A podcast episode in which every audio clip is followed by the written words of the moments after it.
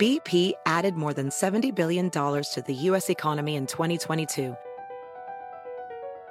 Investments like acquiring America's largest biogas producer, Archaea Energy, and starting up new infrastructure in the Gulf of Mexico. It's and, not or. See what doing both means for energy nationwide at bp.com slash investing in America. Is America's primary system working? Is the Electoral College still the best process for electing a president? Could a third party candidate ever be successful? In a new season of You Might Be Right, former Tennessee governors Bill Haslam and Phil Bredesen gather the country's top experts to explore these issues and more as we approach the 2024 presidential election. Listen to You Might Be Right, a new podcast from the Baker School at the University of Tennessee, available now wherever you get your podcasts.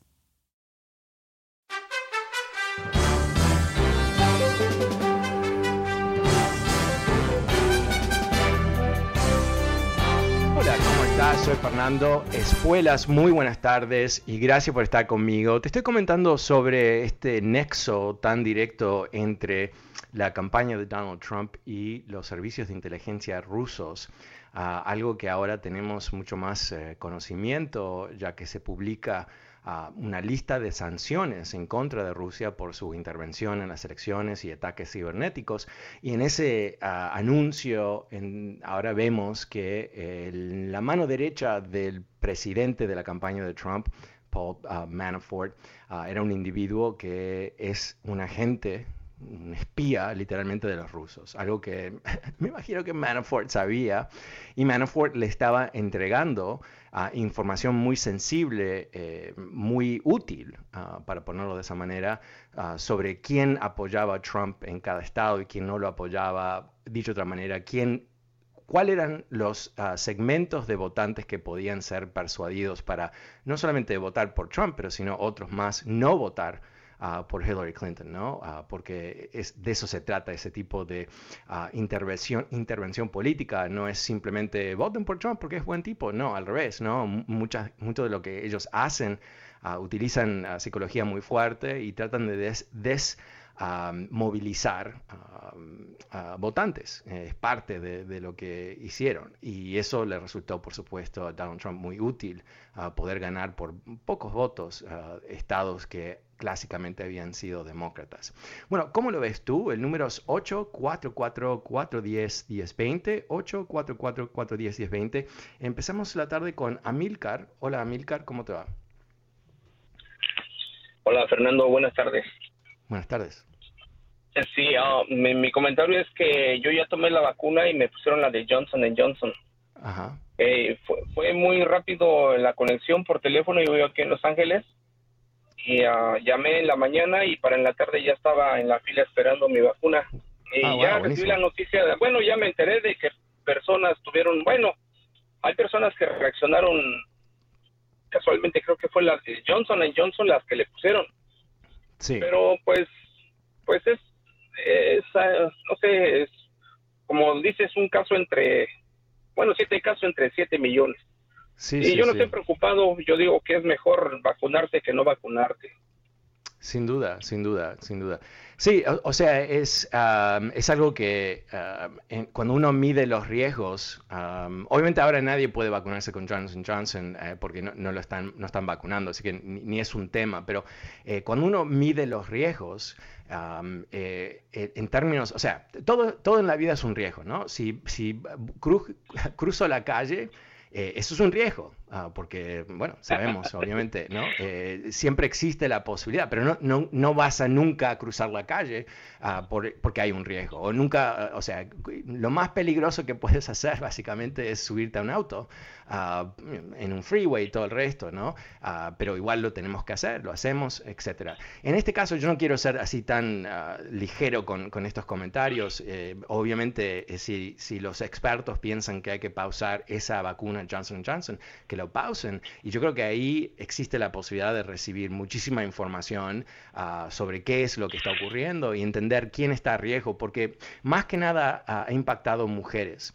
Y entonces eh, eso es interesante, ¿no? Un dato científico, ¿no? Si, si, algo está ocurriendo y es, no sé si es exclusivamente mujeres, pero eh, lo que leí creo que decía totalmente mujeres. Eh, entonces, ¿qué está pasando ahí? ¿Por qué ah, mujeres tienen un riesgo más alto que hombres? O, o quizás es un tema de edad, quizás es un tema, otro tema que no se sabe. Pero lo más rescatable de todo esto es que cuando vieron ese problema, Ah, no dijeron, ah, no, hay que ignorarlo, no importa, tenemos 7 millones y medio de éxitos, uh, millones de, vacunas exitosas, no nos vamos a preocupar por 6, pero no, se preocuparon por las 6. Uh, para entender qué es lo que estaba pasando. O sea, no dejaron que esto se convirtiera en un problema más grave. Y yo creo que eso, eh, no, honestamente, eh, Amilcar, ¿cuándo te vacunaste tú? Eh, yo me vacuné el domingo y, y, creo que la noticia salió ayer o anterior. No ayer, sí. Sí, ayer o anterior, sí pero igual yo sigo promoviendo a las personas que están a mi alrededor que se vacunen. Claro, y, hay personas que son muy responsables porque me comentó una persona a la que conozco que fue a CVS Pharmacy y le dijeron que si quería la vacuna. Y entonces él dijo, mm, y, y, afecta si tomo alcohol. Entonces la persona del CVS le preguntó nuevamente, ¿la quieres o no la quieres? Y él volvió a insistir si tomo cerveza me afecta y le dijeron nuevamente, ¿la quieres o no la quieres? Entonces ya es decisión de las personas que pero, pero, es, pero importante. El, eh, ok, pero, pero ahí el tema es que el, el, tipo que da las vacunas no es tu doctor, no te puede decir o sea, eh, pero, ah, no, hay ninguna restricción con tomar alcohol. Que yo sepa, ciertamente no me la comunicaron a mí cuando yo me vacuné, no le he leído ningún, no, no, no sé la conexión que, que habría con el alcohol, no, creo que es real. Pero, pero ahí, está, ahí está el problema. Y por eso quise comentar esto del tema de Johnson Johnson, porque yo creo que tu amigo, que está ahí honestamente perdido como un pingüino en el desierto. Eh, o sea, ¿qué tiene que ver que tomas cerveza con una vacuna? Nada, ¿no? Al menos que te digan en el comienzo, eh, eh, este es el problema que puedes tener si tomas alcohol, pero si no te lo dicen, no hay el problema. pero pero es, eso es lo que a mí me desespera de, nuestra gente, ¿no? Ser tan informales en cómo conseguimos nuestra información. Y yo sé que hay limitaciones de idioma y todo eso, por eso siempre eh, sigo recomendando el sitio web oficial del gobierno en estos temas, es el cdc.gov y es, ese sitio también tiene una versión en español, así que no hay ninguna excusa para nadie, lo puedes buscar con tu teléfono uh, y infórmate bien de esas cosas, ¿no? Y, tomar, uh, como se dice, bueno, en inglés, no sé si es así en español, pero en inglés hay un concepto que se llama agency. Uh, agency es tener el, el poder como individuo de tomar decisiones por sí mismo. Y en este caso en particular, ¿a qué me refiero? Que eh, tú tú tienes una responsabilidad a ti mismo y a, tu familia y tu sociedad entera de no enfermarte si tú puedes evitarlo. Entonces, hay vacunas, están disponibles. Eh, tienes una preocupación, legítimo, ok, busca la información, llama a un doctor, ¿no? Real, no, no Paquito de la esquina, no en el supermercado, y infórmate o usa las herramientas que te da el gobierno, porque realmente no, es, no hay mucho misterio en todo esto. Hay mucha información disponible y la persona que tiene cierta incertidumbre eh, puede resolver esa incertidumbre. Lo que es clarísimo es la recomendación del gobierno. No estoy diciendo, esta no es mi recomendación. El CDC hoy dijo, lo más importante es seguir vacunar, vacunándose. No, no, realmente, eso es lo que no, no, quieren vacunar gente con Johnson Johnson, pero hay más que suficientes vacunas de Pfizer y Moderna y adelante. Muchísimas gracias a Milcar. Eh, pasemos con Felipe. Hola Felipe, ¿cómo te va? Aló Felipe. Felipe, Felipe, Felipe. Ok. Uh, pasemos con Ramón. Hola Ramón, buenas tardes, ¿cómo te va? ¿O soy yo? Eh, ¿Eres tú? yo? ¿Cómo estás? ¿Eres tú? No, pues quería hablar sobre lo, que está topando el tema de, del loco Trump. Ahí está para que vean. Me imagino que los, los locos que lo siguen van a decir, oh no, ¿cómo va a ser posible? Yo tengo el presentimiento del principio que él sabía, porque es un criminal bien hecho, que ha hecho todo mal, Y, ya, y lo que, pero lo que no me gusta es que no le van a hacer nada, aunque le comprueben. Ya ve que lo iban a enjuiciar en Nueva York cuando, cuando de ser presidente, quién sabe.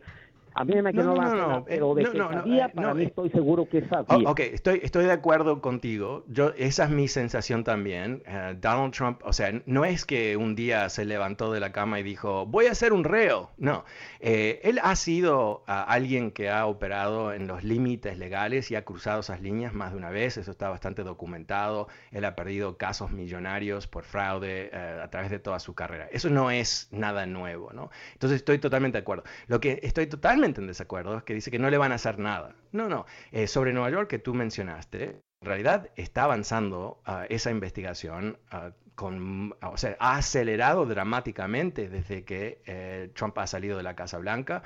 Ha habido um, uh, dictámenes, fallos favorables de la Corte Suprema de Estados Unidos que liberó los impuestos de Trump ahora los tienen. Eh, esa investigación que se está llevando a cabo del procurador de Manhattan eh, inclusive ha incrementado dramáticamente el tamaño de investigadores. Trajeron expertos, lo que se llama forensic accountants, ah, contadores públicos que hacen un, ah, un análisis ah, así con ¿cómo se dice? minucioso de los números, qué es lo que hizo Trump. Eh, tienen datos, eh, pudieron conseguir información de los bancos que le prestaron dinero a Trump, eh, una cantidad de cosas que ya tienen en sus manos.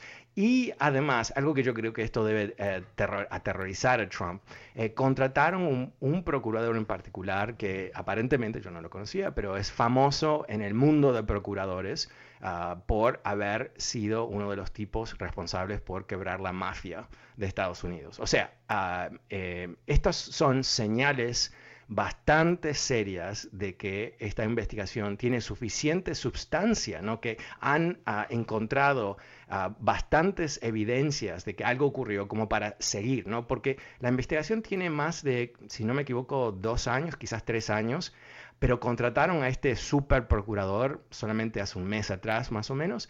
¿Qué quiere decir eso? No, no creo que lo, lo trajeron a ese equipo simplemente porque necesitaban otro más, ¿no? sino porque han llegado a tal punto donde ahora tienen que, eh, imagínate, ¿no? hay millones, literalmente millones de documentos de muchos años de todo tipo, eh, y todo eso se tiene que armar en una historia, al fin y al cabo, todas las evidencias tienen que estar en una historia coherente de qué es lo que se le acusa a Trump de haber hecho. Y poder explicarlo con tanta sencillez que el, el público lo puede entender también. Porque el gran riesgo de este tipo de proceso legal, investigación y después si se procesa Trump, que no se sabe, ¿no? Obviamente todo esto puede ser enorme, enorme, enorme, enorme, enorme, hasta que no lo sea, ¿no? Hasta que decidan tenemos suficiente evidencia, pero no lo vamos a poder comprobar a, tal nivel, ¿no? beyond a reasonable doubt, el estándar legal. entonces no lo vamos a hacer. ¿Quién sabe? Yo no, me pongo en eso. Pero, pero las señales, las señales obvias es que esto está acelerando. Y eso no es todo. El otro lugar, que yo creo que no, lo, no hablamos mucho porque la procuradora de Atlanta, que está investigando a Trump por interferir en el proceso del conteo de los votos en las elecciones de Georgia, que es un crimen en Georgia, eh, anunció una investigación, pero calladita. No hay nada que se está filtrando de su oficina, no ha habido declaraciones a, las cortes todavía, que yo sepa, eh, por lo menos no, se han ah, filtrado en los medios, pero eh, y todo esto nos dice que, ah, una vez más, no sabemos qué va a ser el resultado de la investigación, obviamente la Procuradora de Atlanta no se va a jugar ah, a la loca, a lo loco, ¿no? Em, eh, procesando a Trump si no tiene las evidencias, ¿no? Por supuesto, porque es tan serio.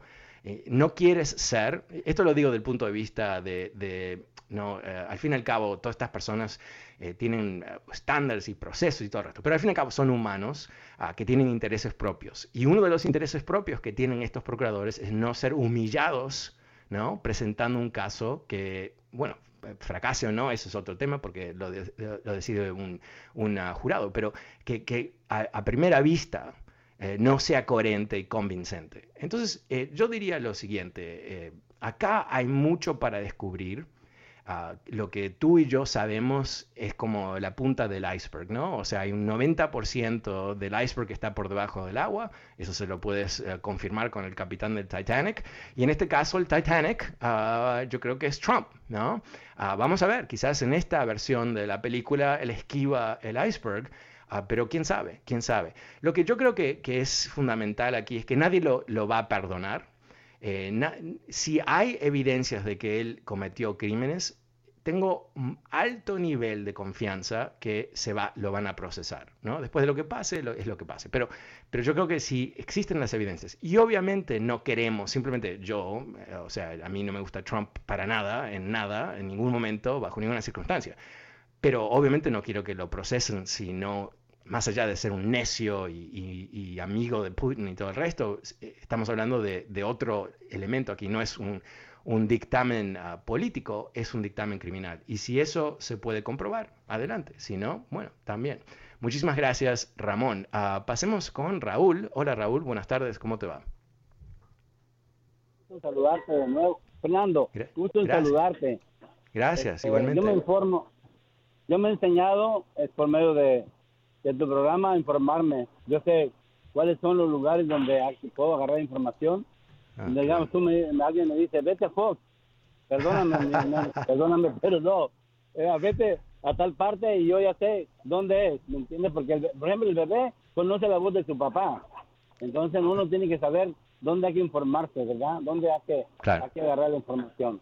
Bueno, yo me, me inyectaron, me pusieron la vacuna de Johnson Johnson, pero todo sale a la luz, yo no estoy preocupado, me llaman mis amigos con buena intención, me dicen, este, ¿cómo, cómo estás? este, porque está, está mal, está mal, está mal, está mal esa vacuna. No, está bien, todo sale a la luz. También todo va a salir a la luz y, va a quedar desnudo ese Donald Trump. Este corre la cuerda del abismo. Eh, él está arriesgándose mucho, ese pobre señor, y adora la mentira. Wow, yo le no le deseo nada malo a mi propio enemigo, pero ese hombre se está, él mismo se está aventando el clavado al fuego. Así que Fernando, te felicito y te escucho por la radio. Bueno, gracias, gracias Raúl, pero, pero, pero quiero, eh, ya que comentaste lo de la vacuna, creo que si podemos hacer algo útil hoy es eh, asegurarnos que, que, lo que dijo tu amigo no es verdad.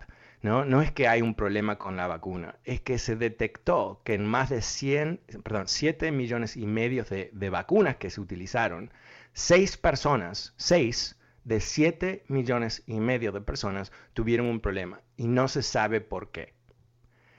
No es que ha habido más de 6, ha habido 6. Puede ser que hay más que no se han reportado, pero en fin, es un número eh, realmente pequeñísimo relativo al número de vacunas. Si se hubieran vacunado 50 personas y, y 6 ah, tuvieran un problema, eso es 10% más o menos, un poquito más de 10%, 11 o 12% pero no sé el porcentaje, no puedo hacer la matemática así al aire eh, automáticamente, pero de 7 millones y medio que haya 6, es como uh, punto cero, bueno, eh, son, a ver, son como, son como 7 ceros, 6 o 7 ceros, la matemática no es mi fuerte, 6 o 7 ceros y un 1, o sea, punto 6 ceros y 1 porcentaje de problemas.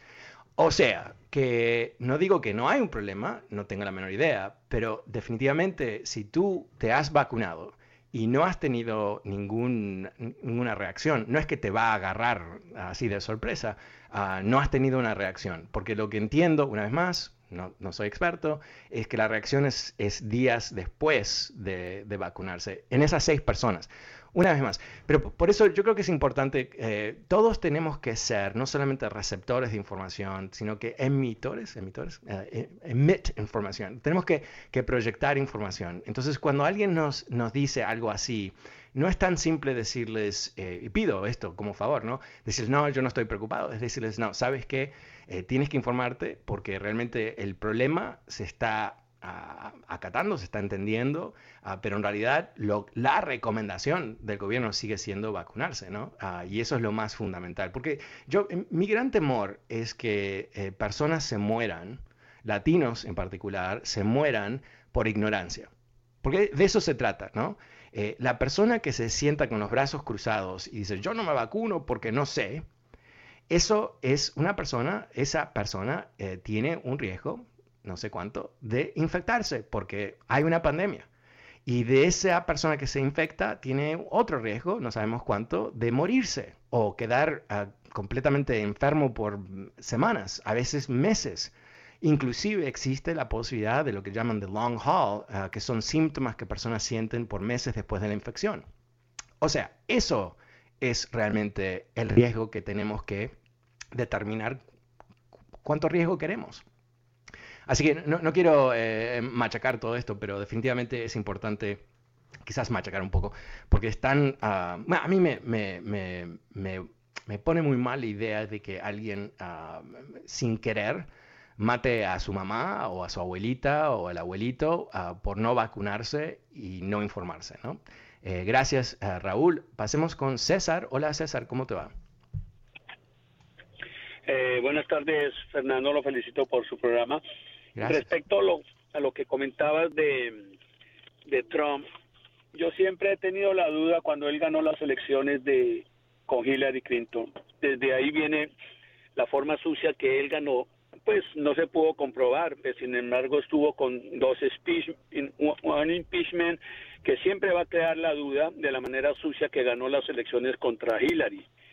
Y de ahí se comienza a tejer todo el sistema y la manera sucia que trabajó con los rusos y de la forma que ha procedido hasta ahora.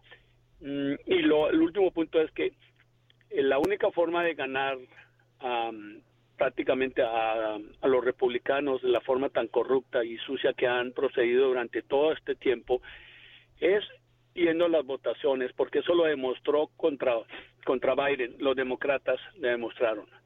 Y es la única forma de ganar las próximas elecciones el año entrante. Eso es todo nomás.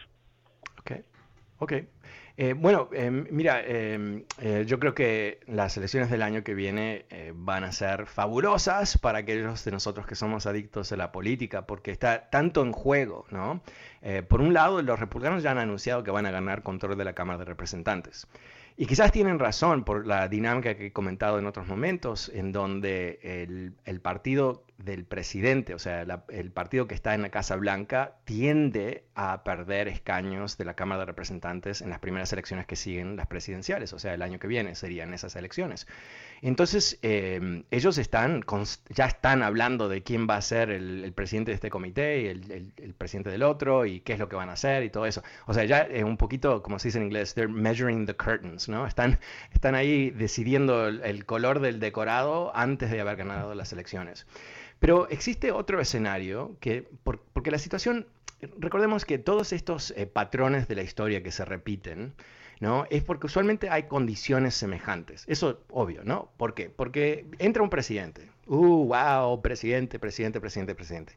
Después de dos años, hay gente que se, se harta del presidente o se enoja o decide, no, pero eh, yo lo, lo apoyé por esto o nunca lo apoyé. Ah, o, quizás tendría que haber votado, pero no voté, ahora voy a votar para, darle un congreso del otro partido. Entonces, eso es una dinámica que los republicanos eh, tienen lógica en pensar qué es lo que va a ocurrir y que van a tomar control del, del Congreso. Y eso implica ¿qué? que van a estar dos años bloqueándole a Biden todo, ¿no? Porque quieren que él fracase para después presentarse dos años en el futuro y ah, con un nuevo candidato a la presidencia y, para hacer el argumento que ellos deben controlar el Congreso porque los demócratas fracasan. Olvídate que fueron ellos, pero olvídate, e, eso es lo que está pasando. Pero lo que aquí realmente me parece que es interesante no hemos tenido una pandemia en 100 años, así que no sabemos el impacto pandemia sobre elecciones de medio término. Es factor número uno, que es un factor enorme. Factor número dos, es que los refuerzos de inversiones del gobierno, el plan de rescate, ahora el plan de infraestructura que viene, son masivas inyecciones de capital a la economía que por lógica van a generar crecimiento económico. Entonces, ¿qué pasa si el año que viene la gente está mucho más contenta de lo que está ahora? ¿Qué es posible, verdad? Eh, eh, la pandemia controlada, la expectativa es que eso es lo que va a ocurrir la economía en un crecimiento importante. ¿Qué quiere decir eso? Más empleo, quizás mejores sueldos, una cantidad de cosas que pueden crear una dinámica bastante única antes de una elección de medio término. De la misma manera te comento que las elecciones después del 11 de septiembre, recordemos que, Bush no era muy popular cuando entra a la Casa Blanca, toda la disputa en la Florida, todo el resto, cuando entra, ah, perdón, después del, del 11 de septiembre y después entran las próximas elecciones, eh, los republicanos no pierden escaños en la Cámara de Representantes. No, no, pierden. ¿Y por qué? Bueno, porque hay una nueva dinámica, la psicología de la gente es muy diferente, es como que hay otra cosa que ha ocurrido. Entonces, yo pienso que esa es una posibilidad los años el año que viene. En donde la gente está más contenta, más estable, crecimiento económico pone a, la gente en buen, buen eh, estado. ¿Y quién es responsable? Por, o sea, se le adjudica sí o sí al presidente responsabilidad por lo que ha pasado, ¿no? Ah, y si Biden es el responsable de ese cambio tan positivo, bueno, entonces yo creo que ahí tenemos ah, una dinámica nueva que puede dar diferentes resultados. Bueno, me he quedado sin tiempo esta tarde, pero te quiero agradecer. Pero antes de irme, quiero pedirte un favor. Si te gusta este programa, recomiéndalo a tus amigos. Y también, si no llegan a escucharlo en vivo, y si tú no llegas a escucharlo en vivo, puedes escucharlo en podcast a través de fernandoespuelas.com, fernandoespuelas.com. Bueno, me despido. Hasta mañana. Muchísimas gracias. Chao.